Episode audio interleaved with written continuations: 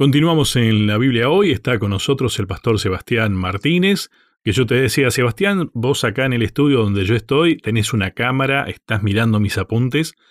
Te digo lo que anoté, textualmente. A ver, dale. Es más, para ubicarme en el esquema que estamos siguiendo, bajo el título Lazos que unen, que era el título de uno de los días en que estábamos estudiando esto, al lado anoté, vamos a jugar un partido. Y una flechita le puse, sin reglas, entre signo de preguntas. Es lo que estabas planteando vos recién. Es inseparable. A ver, vamos al concepto del primer bloque. El hecho de que Satanás ha metido en nuestra cabeza ciertas definiciones que no son acertadas de vocablos en español y en otros idiomas también. Hoy uno habla de ley y parece que es una mala palabra. De hecho, se hizo moda en, algún tiempo atrás, hace un par de años, un humorista que él, para hablar de las personas, de, la policía o de la persona que realmente era la que mandaba en la casa, decía la ley. Decía, uh, llegó, la ley. ¿no? Y es como que, uff, decir ley es, oh, mira. De hecho, por ejemplo, ¿cuántas personas cuestionan al árbitro del deporte, al árbitro de básquet, de béisbol, de softball, de rugby, al árbitro, al árbitro de fútbol? Es la persona menos querida, pero sin árbitro no se puede jugar. O sea, vos jugás con amigos y porque hay amistad, a veces no necesitas un árbitro, pero cuando vos jugás por algo, necesitas que alguien que sea imparcial trate de hacer valer el reglamento del deporte. Y cada deporte tiene un reglamento. Cada deporte tiene una ley. Y cada acción de la vida, cada vínculo de la vida, cada faceta de la vida tiene una ley. Hay leyes naturales. Hay leyes biológicas. Vos al traer un chico a este mundo, ya automáticamente hay un, montón de, leyes. Tengo que mm. sostenerlo, darle de comer, darle techo. O sea, hay un montón de cuestiones. Cuando vos tenés una mascota, ¿no? Vos vas y te regalan un gatito, te regalan un perrito, o, compras uno si te gusta alguna raza determinada, supongamos, o adoptás. Pero vos sabés que dentro de este trato que vos estás haciendo tal vez con un amigo, hay un montón de leyes. O sea, hay un montón de obligaciones. Cuando uno maneja el auto, hay leyes de tránsito. Cuando uno hace un deporte, hay leyes. Cuando uno trabaja, hay leyes laborales. Tanto para mí como para mi empleador. Pienso en dos cosas, Sebastián. Por un lado, hablando esto de, de las mascotas o de, por ejemplo, sin equipararlo, pero de tener un hijo, en realidad no lo pensamos como una obligación el darle de comer. Te sale naturalmente, ¿no? Pero es parte del pacto, es parte del trato. Y por otro lado, cuando pensamos en las leyes de tránsito, ¿no? Generalmente si hablamos de ley, pensamos solamente en la legislación que hay acerca de cómo manejarse en la calle, en la ruta y demás, los semáforos, todo eso.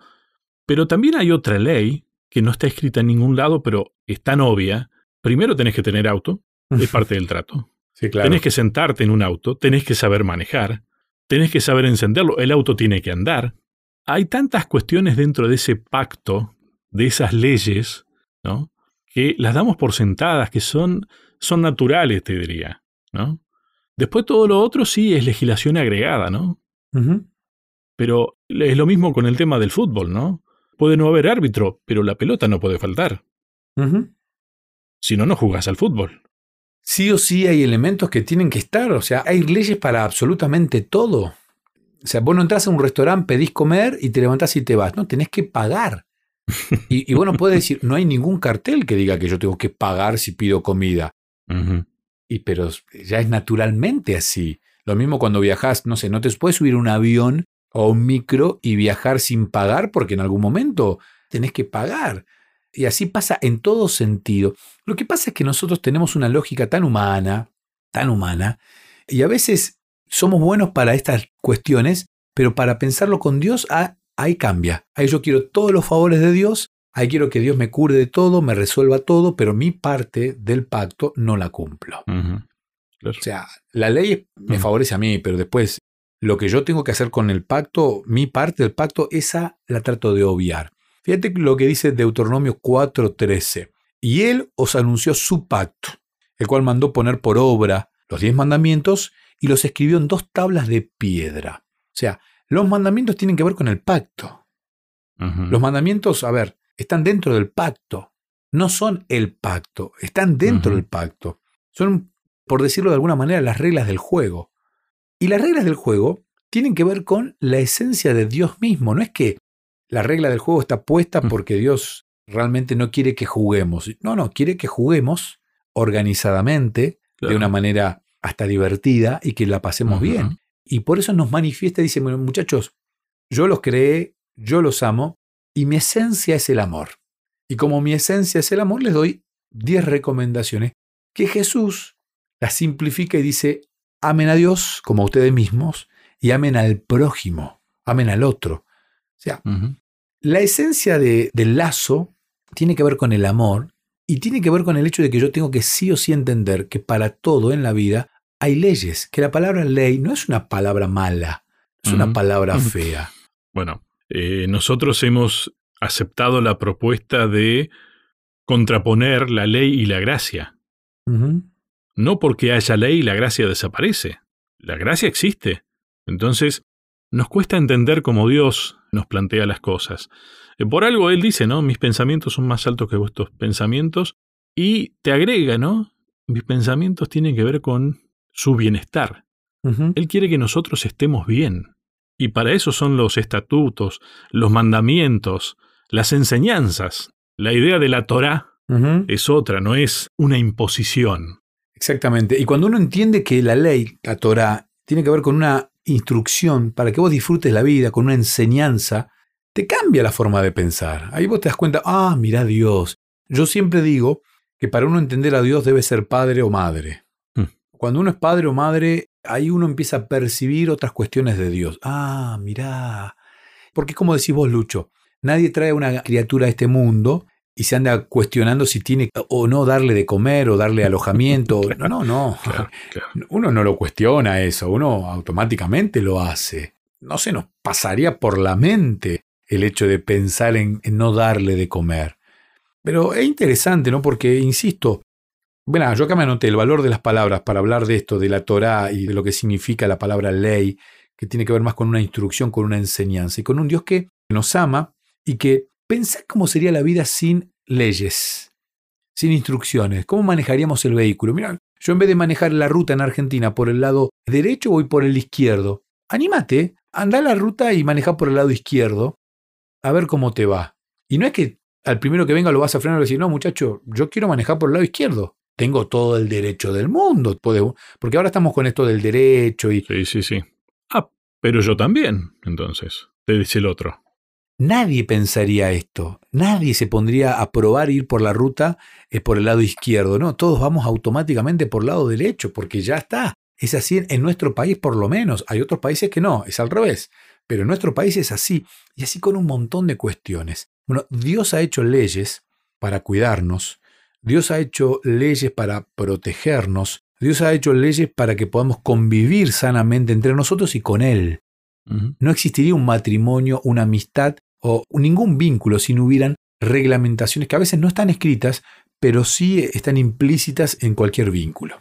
Me gusta pensar esto como una enseñanza, ¿no? Es distinto. En algún lugar eh, leí la palabra como consejo, ¿no? Y a eso la idea de delicia. Cuando un amigo te da un buen consejo, decime si no, no te alivia. ¿eh? No se te transforma la situación en algo solucionable, tal vez. Sí. Bueno, eso es lo que Dios quiere para nosotros. Sí, sí. Y cuando vos tenés un amigo que sabe mucho de mecánica y él te da un consejo sobre el auto, vos decís, wow, mirá, un consejo gratis. Nosotros tenemos un amigo en común que es el profe Adrián Secoto, que sabe mucho de, cuestiones relacionadas a la economía. Cuando Adrián nos, nos habla de cuestiones económicas, de paso le mando un saludo grande, uno respeta la opinión. Y así con otros tantos amigos que tenemos, ¿no? El doctor Yáñez, cuando nos habla de cuestiones que tienen que ver con la salud, uno los respeta porque los admira, porque saben que son. Pero cuando Dios te da un consejo, uno a veces hasta se pone a dudar. ¿Será que, ¿será que tengo que hacerle caso? Y realmente uno tiene que valorar estos consejos. Y te digo esto antes de ir a la pausa porque creo que estamos cerca del tiempo. Dios al pueblo de Israel le dio una serie de consejos. O sea, en los consejos que le dio al pueblo de Israel está la manera de evitarte el contagio del COVID-19, por ejemplo. ¿No? Eh, eh, en los consejos que le da, le da consejos de, salud, consejos sanitarios, consejos de organización, consejos de construcción. o sea, Dios con el pueblo hebreo fue detallista en los consejos. Y hace un par de años, no tantos, Dios eligió a una mujer, Elena de White, y ella nos dejó unos consejos que uno, ahora los quiere cuestionar. Cuando mm. la medicina actual cada vez le da más la razón a esta sierva del Señor con los consejos que ella nos dio para nuestro bienestar.